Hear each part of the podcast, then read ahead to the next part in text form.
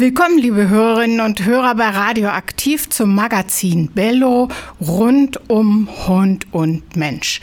In dieser Sendung im August haben wir ein besonderes Thema und das hat sehr viel damit zu tun, dass ich jemanden kennengelernt habe, der einen Assistenzhund begleitet, ausbildet. Also er ist jemand, der einen Hund braucht und einen kleinen, einen jungen Hund hat, dem er noch beibringt, was genau soll er an Assistenz leisten. Das hat mich so neugierig gemacht, dass Tina und ich die ganze Sendung heute unter dieses Thema gestellt haben. Wir ändern deshalb auch ein bisschen die Reihenfolge und fangen gleich an mit Auf den Hund gekommen. Ich sitze im ICE von Hannover nach München und neben mir sitzt Julian, und Maya liegt ihm zu Füßen. Und deshalb sind beide im Magazin Bello heute im Interview. Wenn man im Zug sitzt, gibt es natürlich viele Nebengeräusche. Das ist so ähnlich wie im Frisiersalon, das kennen Sie ja schon. Aber als ich so da saß und äh, im Gang eine Hündin sah mit einer Weste Assistenzhund in Ausbildung. Habe ich gedacht, das ist ein Fall für Bello. Und freundlicherweise ist Julian so nett und gibt mir ein kleines Interview. Guten Morgen. Guten Morgen, hallo. Ja, also meine erste Frage ist natürlich, wie heißt der Hund?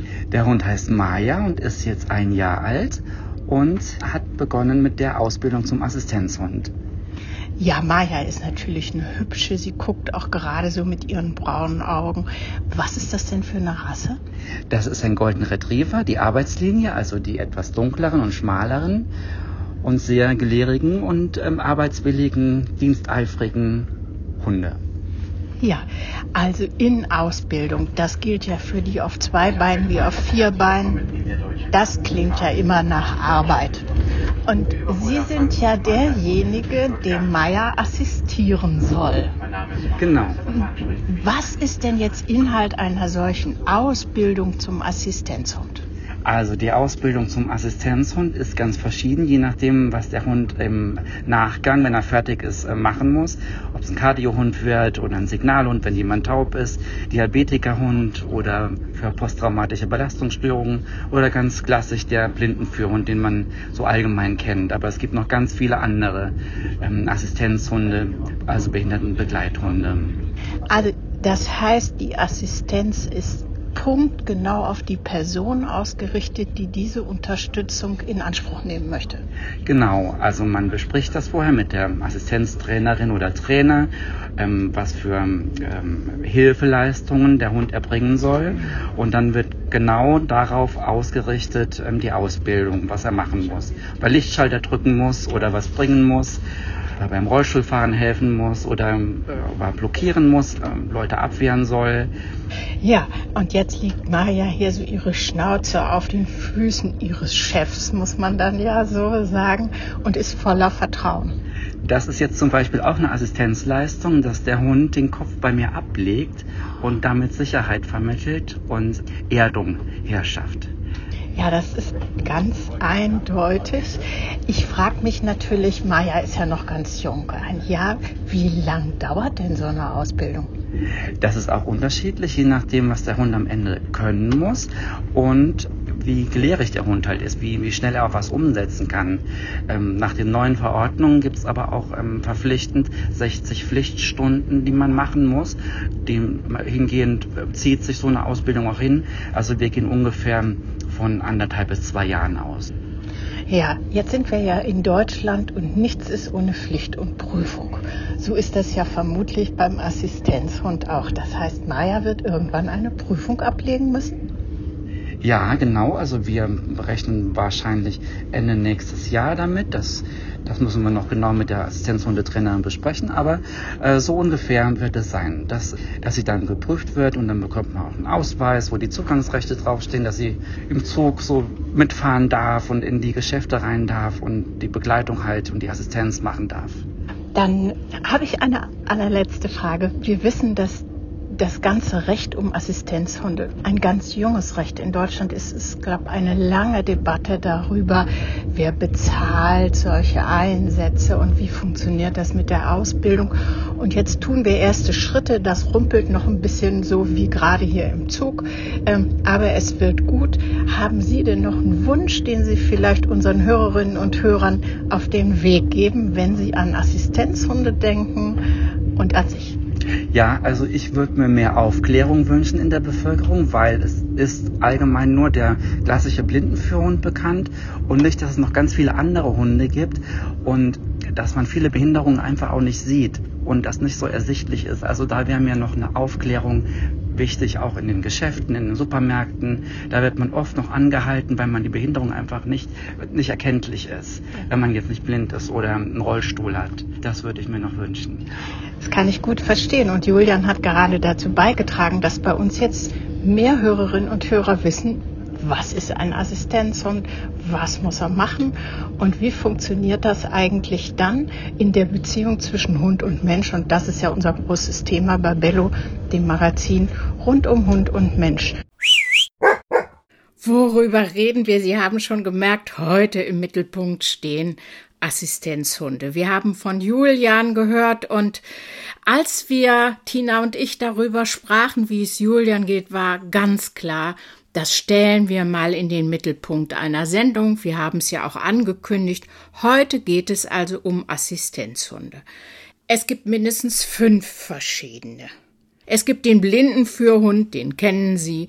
Es gibt den Mobilitätsassistenzhund, den Signalassistenzhund, den Warn- und Anzeigeassistenzhund und es gibt den PSB-Assistenzhund, das steht für psychosoziale Beeinträchtigung.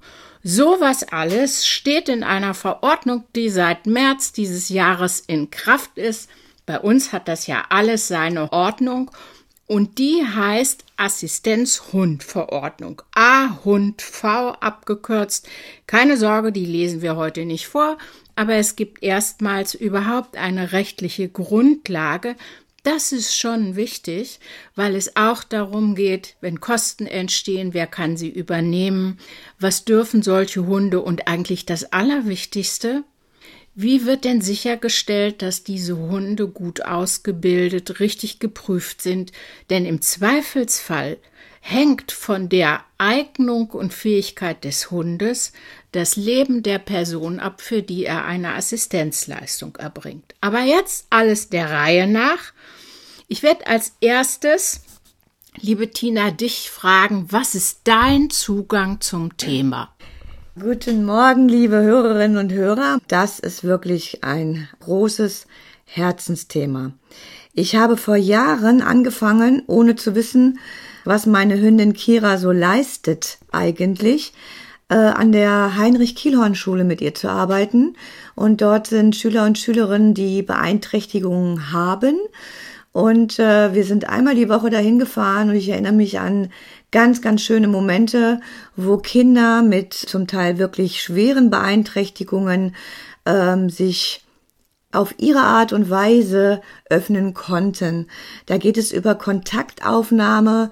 Zum Beispiel erinnere ich mich an einen ähm, Jungen, der nur Kontakt aufnehmen konnte, indem er in das Fell von der Kira richtig doll gegriffen hat und dann seinen Mund auf seine Handfläche beziehungsweise Entschuldigung Handrücken gelegt hat. Und das war seine Art von Kontaktaufnahme. Und das war für den Jungen ein wahnsinniger Moment, dass er das von alleine gemacht hat. Und die Kira ich war natürlich in ihrer Nähe und ich habe sie auch gehalten, aber ich habe sie nicht gehalten, damit sie nicht wegläuft, sondern ich habe sie gehalten, um mir Sicherheit zu geben.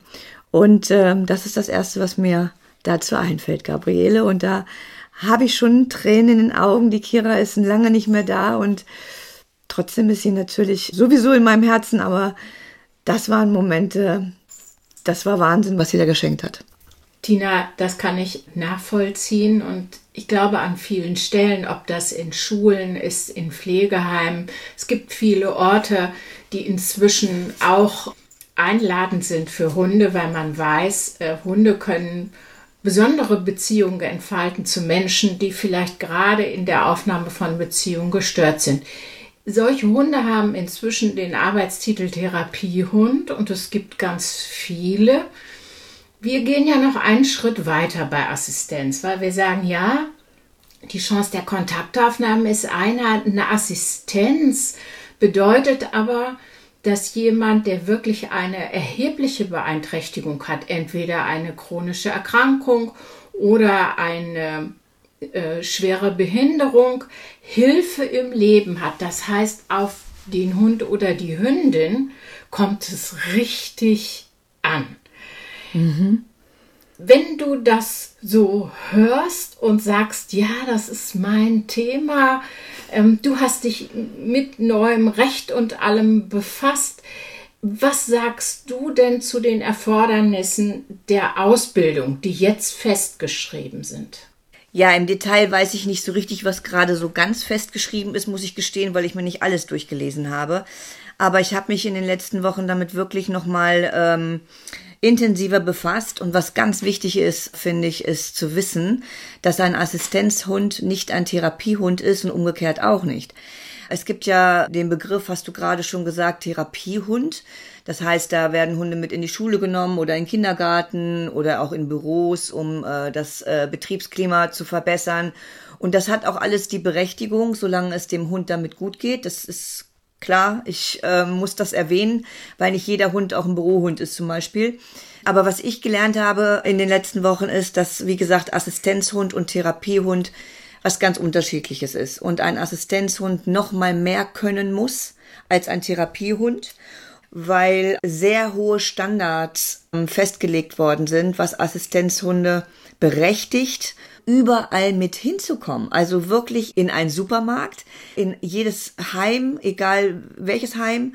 Was gibt es noch? Friseur, gut, da dürfen Hunde sowieso schon rein, aber auch im Rathaus fällt mir ein zum Beispiel. Also überall dürfen die Hunde mit wenn sie denn die Assistenzweste tragen und natürlich auch eine Prüfung belegt haben. So wie Maya im Zug, das haben wir ja gerade gehört. Ja. Genau, die Maya ist eine Assistenzhündin von dem Julian und wenn ich es richtig verstanden habe, er bildet seine Maya mit Hilfe eines Assistenzhundetrainer aus. Das nennt man dann eine Selbstausbildung. Es gibt auch eine Fremdausbildung. Da bilden dann die Assistenzhundetrainer aus. Allerdings natürlich nur in der engen Zusammenarbeit mit dem Menschen, weil es nur individuell geht, weil ja immer wieder verschiedene Beeinträchtigungen vorliegen. Ja, das bleibt, glaube ich, als erstes festzuhalten auch. Assistenzhunde sind immer ganz individuell auf den Menschen ausgerichtet, dem sie helfen sollen. Also keine Generalausbildung, sondern sehr individuelle Ausbildung. Wir haben schon darüber geredet, wie individuell Ausbildung sein muss. Aber fangen wir doch mal bei dem Assistenten auf vier Beinen an. Welche Hunde eignen sich denn eigentlich?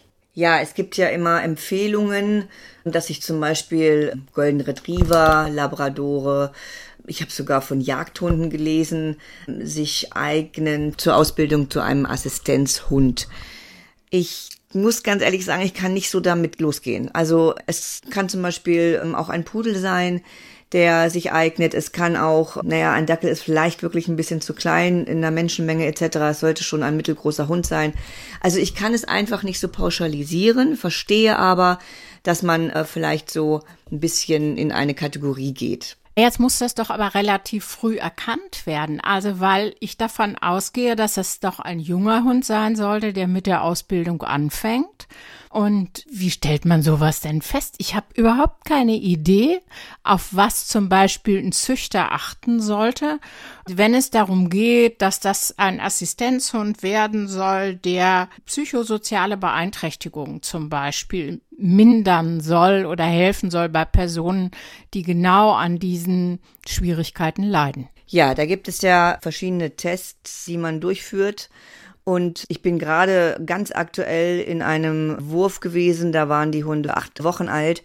Und wurden bereits getestet auf die möglichen Assistenzhundeausbildungen, die sie denn durchlaufen könnten. Und da war die Rede von, was du gerade gesagt hast, entweder psychische Beeinträchtigung oder Autismus etc.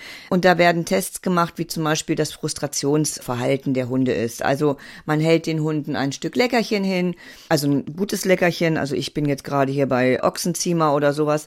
Und dann schaut man einfach, ob der Hund es von alleine sogar loslässt, wenn man die Hand wieder so ein Stück zurückzieht oder wenn es erst loslässt, wenn man ein Wort dazu sagt. Also da kann man schon so ein bisschen gucken.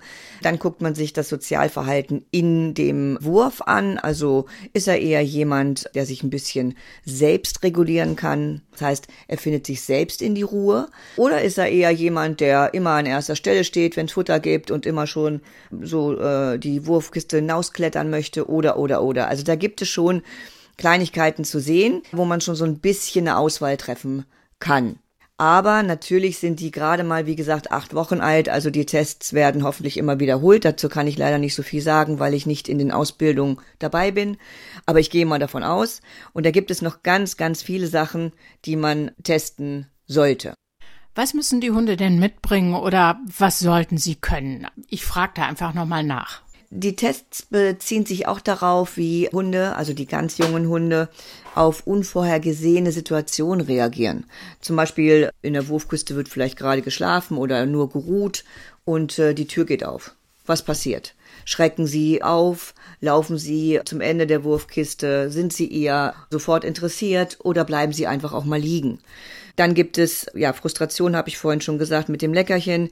Dann gibt es auch wichtig zu sehen, wie ist die Ressourcenkontrolle? Also wie stark ist der Hund in seinem Selbstbewusstsein mit acht Wochen zu sagen, nee, das ist meins. Das gebe ich jetzt nicht mehr her. Also auch so unter den Wurfgeschwistern. Das könnte dann, okay, wie ist der mit seinen Geschwistern im sozialen Verhalten? Ist auch ganz wichtig, weil ein Assistenzhund muss natürlich in der Lage sein, wenn er andere Hunde auf der anderen Straßenseite sieht, vielleicht nicht bellend über die Straße ziehen zu wollen. Also das sind alles so Sachen, die ganz wichtig sind. Auch wichtig ist es natürlich schon anzufangen, eine Bindung aufzubauen im Sinne von folge mir bitte, ohne dass ich das sage. Also nennt man dann Folgetrieb.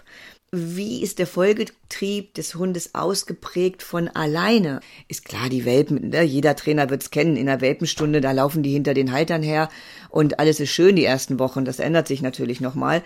Aber das ist jetzt schon mal zu wissen, weil da gibt es auch Unterschiede. Und was ich auch ganz wichtig finde, ist Geräuschempfindlichkeit.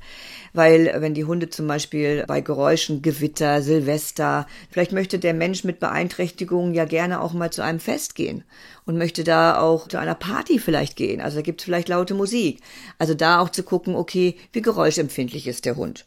Und dann finde ich es auch noch ganz wichtig zu gucken, hat der Hund von alleine wieder, also intrinsisch, von innen, von sich heraus, Lust am Arbeiten. Das finde ich ganz, ganz wichtig. Das kann man immer noch mal fördern, gar keine Frage. Aber also wenn ich da so an meine drei denke, die haben echt Lust. Ich brauche da wirklich nur loszugehen und dann sind die hinter mir und sagen, okay, was machen wir?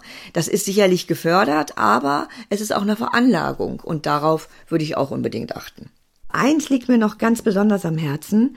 Sollten Sie einen Assistenzhund sehen, also die sind gekennzeichnet mit einer gelben Weste, nicht nur sehen, sondern der kommt zu Ihnen gelaufen, dann bitte schicken Sie ihn nicht weg, sondern bitte seien Sie aufmerksamer als sonst. Es kann möglich sein, dass der Halter des Hundes Ihre Hilfe benötigt. Das heißt, Assistenzhunde sind auch darauf trainiert, Hilfe zu holen, wenn es dem Halter nicht gut geht.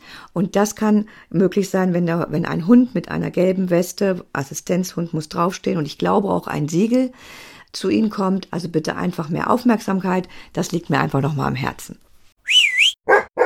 Tina, jetzt sind wir ja schon tief eingestiegen in alle Fragen rund um Assistenzhunde. Ich will noch mal nachfragen zum Thema Ausbildung. Also, wer darf ausbilden? Was sind eigentlich die Inhalte? Weil mit der Qualifikation steht und fällt dann ja auch alles, was so ein Hund leisten können muss.